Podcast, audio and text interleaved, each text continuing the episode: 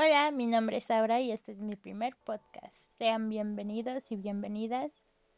Siéntense a gusto y agradezco tanto que hayan entrado a este bello podcast. A lo mejor fue el destino, a lo mejor no.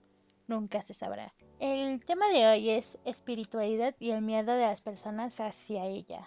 ¿Por qué nos referimos de el miedo de las personas hacia ella? Bueno, eh, más adelante se los explicaremos. Bueno, porque digo explicaremos y estoy hablando sola. bueno, me animé a hacer este podcast porque me parece interesante dar mi punto de vista. Cabe aclarar que todo esto que está siendo grabado es mi opinión y no una crítica o una ofensa a las demás personas. Cada quien es libre de pensar en lo que quiere y en creer en lo que quiere. Ok, comencemos. El término espiritualidad depende de la doctrina, pensamiento filosófico o ideología. Em, ¿A qué me refiero con esto? Cada quien ve desde su perspectiva la espiritualidad. ¿A qué voy con esto? Una persona te puede decir, ah, pues yo creo que espiritualidad ah, es tal cosa. Y está bien, o sea, cada quien puede decir lo que quiera, cada quien puede creer lo que quiera. Por ejemplo, para mí la espiritualidad es... me centro más en mí, ¿saben?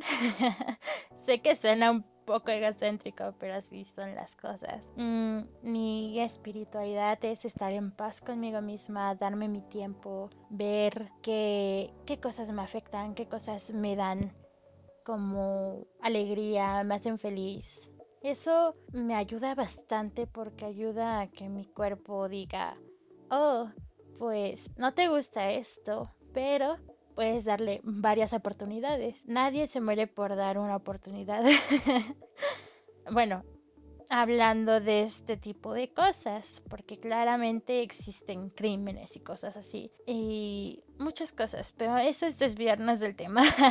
Lo principal aquí es que nos centremos en para ti qué es la espiritualidad. Quisiera saber ah, cómo ven las demás personas la espiritualidad. Me estaría bastante interesante porque cada quien tiene un pensamiento diferente y no está mal. Es bastante bueno porque si vas con una persona que no sabe nada, tú le das a entender a esa persona tu punto de vista. Si esa persona lo quiere tomar, es su elección. Es su elección porque si esa persona lo toma, es porque le gustó como piensas. De ahí va a agarrar una idea de qué creer, ¿sabes? De ahí se basan muchas religiones, porque muchos ven a un dios de la misma manera y otros no, y crean su propia religión. Muchas personas se basan en cosas en plan, ya sea por experiencia o porque sus padres le inculcaron eso, o creció viendo ciertas cosas creció viendo ciertas cosas, ciertos comportamientos, etcétera, etcétera. Y muchas personas basan su espiritualidad en otras cosas y no está mal. Nada de lo que el ser humano hace con su propia vida está mal. Siempre y cuando no afecta a los demás, obviamente. Siempre y cuando no meta a terceros en esos problemas. Aquí la espiritualidad se basa mucho de de lo que la gente tenga como significado, ¿saben? Aparte, el cómo se utiliza, en qué contexto se utilice. Muchas personas hablan de diferentes espiritualidades. ¿Por qué? Porque unas personas se pueden decir, ah, soy espiritual, me, estoy en paz conmigo mismo y esa es la mayor espiritualidad que puedes encontrar. Esos son unos. Como digo, hay creencias. Hay gente que cree en una religión y eso lo llaman espiritualidad. Y no está mal, cada quien puede creer en lo que quiera. Y hay otros que ni siquiera se dan la oportunidad de experimentar el saber qué significa espiritualidad y lo confunden muchas veces con ay magia magia negra bueno la espiritualidad de cierta forma es magia. Eso también cuenta porque tú mismo haces magia contigo mismo si crees en la espiritualidad propia. Hay mucha gente que cree que uno mismo es una deidad, un dios. Y por eso son un poco más egocéntricos que otras personas y dicen, ah, es que mi Dios soy yo mismo. Eso también cuenta como espiritualidad. Y no está mal, porque es amor propio de cierta forma. Y ahí se ve el reflejo de cuánto te amas, convirtiéndote ante tus propios ojos una deidad. Y como decía, bueno, hay gente que es eso, confunde la espiritualidad con magia, magia negra. Sí existe ese término de espiritualidad, pero no es el que estamos hablando aquí mismo. Pero si tú crees en eso, pues está bien también. No estamos aquí para juzgar a nadie. eh, mucha gente se cierra al solo, mmm, ¿cómo decirlo? Al solo escuchar la palabra, pero ¿a qué se debe esto? bueno, en mi opinión, es que creen que les vendes un cuento de hadas que, no sé, o sea, la gente, el mundo ha estado rodeado bueno, la mayoría, ¿verdad? Porque no todos. Hay muchas personas que no tuvieron la oportunidad y que morirían por tener esa oportunidad. Pero el caso es que vivimos rodeados de gente que nos dice, la vida debe de ser así. Si no es así, fracasaste. ¿Por qué somos así? y digo somos porque todos hemos hecho algún comentario así en alguna etapa de nuestra vida y no nos podemos engañar diciendo, oh, yo no, porque lo hemos hecho hasta de niños y no nos hemos dado cuenta. Y no está mal porque si tú te das cuenta que hiciste esos comentarios o así, aprendiste a darte cuenta de un error y eso te fortalece como persona fortalece tu alma, fortalece tus valores. Y a lo que vengo con esto es que las personas que se cierran a creer en algo como la espiritualidad es porque piensan que le estás vendiendo un cuento de hadas o de niños, diciéndole que si creen eso va a cambiar su vida y tal. Pero no, o sea, de cierta forma sí te la cambia, pero pero no como en un cuento de hadas, obviamente. Hay algo que me gusta creer y es que si tú mantienes tu energía fija en algo, hacia allá va a ser tu camino. Si tú quieres ser exitoso, tú puedes. Solo centra bien tu energía ahí y sé persistente. Cada día ponte una meta, haz cosas así y sé que dirás, ay, pero qué hueva, ¿no? Qué molestia andar poniéndome metas que sé que no cumpliré. Por eso, pero no te desprecies así, esos pensamientos no son tuyos, no son propios de ti. Tú, muy dentro, pero muy dentro de ti, sabes que eres una persona que puede hacer lo que quiera.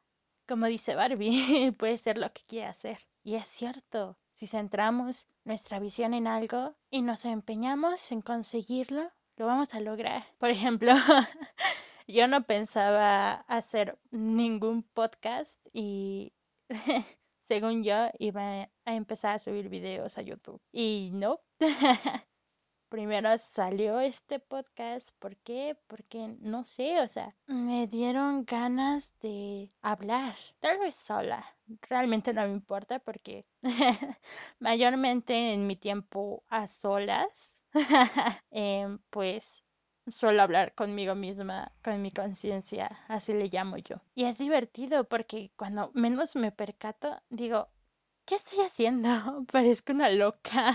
Pero no, tiene sentido porque estás hablando contigo mismo y no te percatas. Y cuando te percatas es como de que ya no sientes lo mismo y te avergüenza hablar contigo mismo. Es un fenómeno muy raro, lo sé.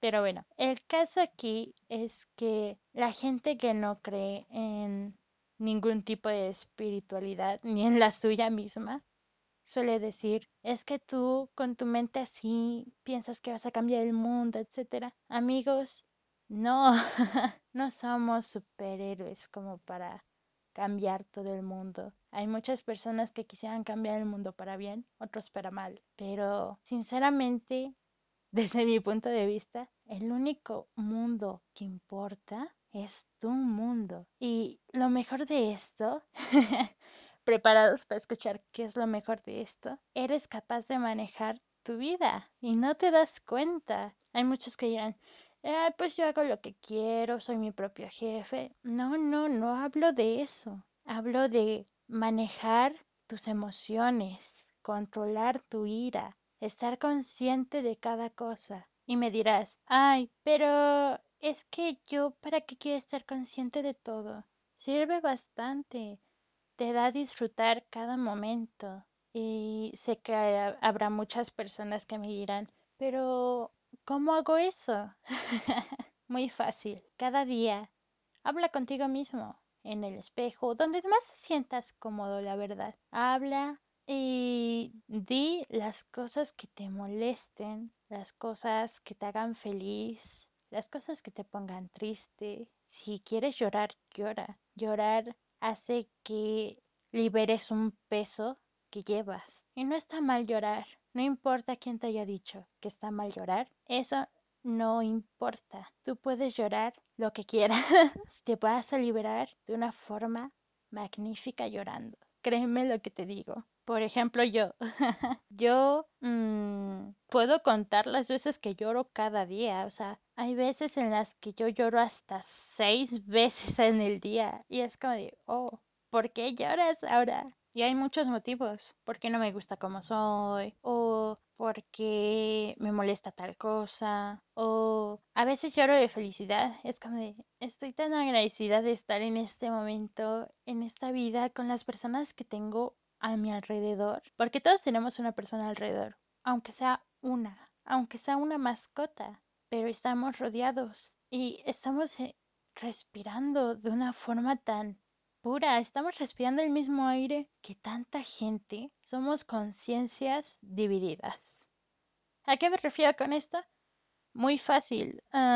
digamos que todos estamos unidos, todas las mentes estamos unidos por un mega nudo. O sea, entre conciencias hay nudos, ¿no? Y de ahí surgen los problemas que tenemos en común muchas personas. Ejemplo de esto, hay gente que sufre por dinero, que dice, ay no, debo de llevar gasto diario. Todos sufrimos por dinero, aunque sea una vez, en plan, o necesito dar esto y esto y esto, tengo tantos gastos. Ese es un nudo y te conecta con otras personas. Dime cuántas personas no conoces que tengan problemas de dinero y la persona que no los tenga, pues en serio que deseo que nunca tengan que llegar a ese lapso de, ¿cómo decirle?, de dolor. Es que el luchar por dinero es dolor y no todos, o más bien nadie quiere sufrir dolor, ¿verdad? Pero ahí está un nudo existencial que nos ata a todos. O sea, todos tenemos nudos,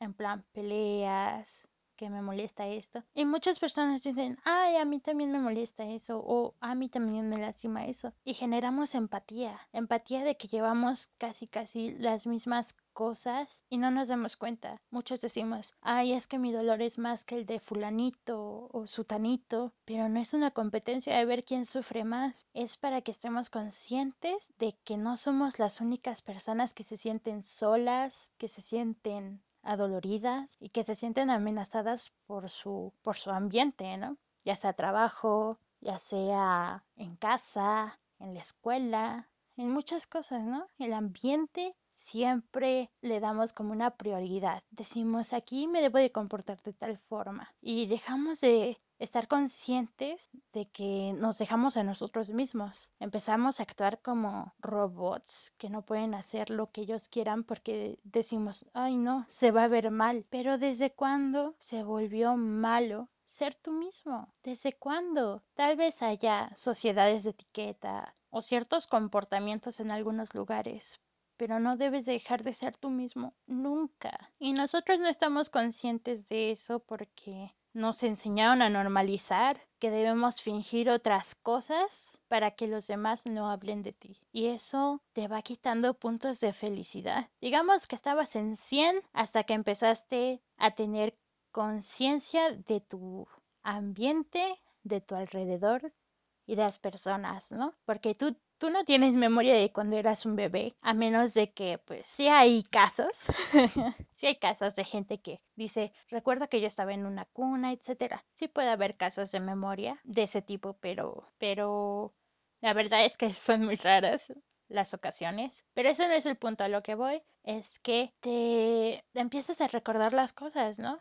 Pero no recuerdas con totalidad tu infancia hasta el momento en el que empezaste a diferenciar lo que estaba bien, lo que estaba mal. Y te enseñaron muchas veces a normalizar que no llorar en público, más bien llorar en público está mal y que nunca, nunca deberías llorar en público. Hay personas que están totalmente frustradas y cuando las ves llorando en público, muchas piensan, ay, no le enseñaron nunca a no llorar en la calle, en público, pero hay otras que dicen, tan mala debe de estar pasando para llegar a su punto y límite en pleno público. Y esa es la empatía. Y hay gente que no tiene empatía. Si tú tienes empatía, créeme, tienes una de las mejores cosas que pueda haber en la humanidad, porque no todos son empáticos. A mucha gente ya de este siglo le falta mucha, mucha empatía. ¿Y a qué viene todo esto con el tema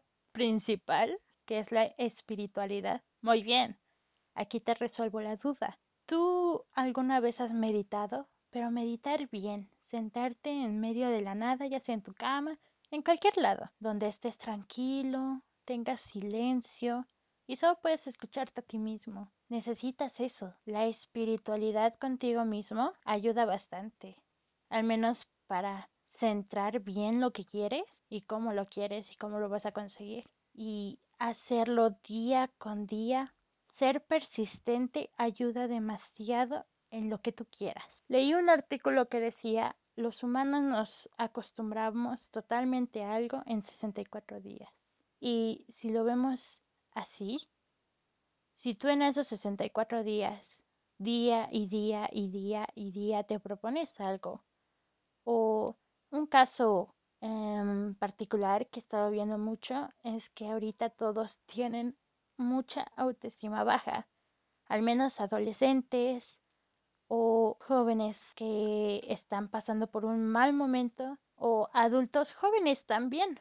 También llega a ser el caso. Bueno, pues para esa gente que tiene muy baja la autoestima, día con día en esos 64 días, si tú quieres hacer el reto, puedes decir, haz una lista de cosas como tú te quisieras ver. Quiero verme guapo, quiero verme eh, elegante, o sea, rasgos que tú quieras ver en ti mismo. Y día con día te vas a mirar al espejo y te vas a decir esas cosas. Si en dado caso de que tu autoestima esté muy, muy baja y no quieres ni mirarte al espejo, solo con que las repitas, ni siquiera en voz alta si quieres, pero repite y poco a poco ve viéndote en el futuro como la persona que estás describiendo, como la persona que quieres ser, así te vas a ver en el futuro si eres persistente. Hay gente que dice, soy budista. ¿Por qué? Porque se centran mucho, pero mucho en la espiritualidad propia. Y eso está bien si quieres reforzar muchos puntos de ti, ¿no? si quieres conocerte a fondo, la mejor forma de hacerlo es meditar. Y conociendo lo que no te gusta y lo que sí te gusta, créeme, nadie, pero nadie podrá hacerte dudar nunca de eso. En plan que digan, ay, a ti no te gusta eso. Yo sé que me gusta y estoy segura de eso porque yo me conozco. No me conoceré muy totalmente porque nadie se llega a conocer totalmente a menos de que llegue, wow, ¿cómo decirlo? A una forma de ascenso espiritual sin llegar a la muerte, ¿sabes? O sea, ahí sí sería como de llegas a conocerte totalmente, pero es un nivel de meditación extremo que no muchos quieren seguir, pero muchos se conforman con estar bien con ellos mismos. Por ejemplo, yo me llama mucho el tema de la meditación y conocerse a uno mismo y superarse. Y está bien que tú quieras eso en ti, que los demás comentarios no te, no te presionen a hacer una vida que tú no quieres, al menos no como ellos quieren que sea tu vida. Tú maneja tu vida tal y como quieras, siempre y cuando no afectes a terceros.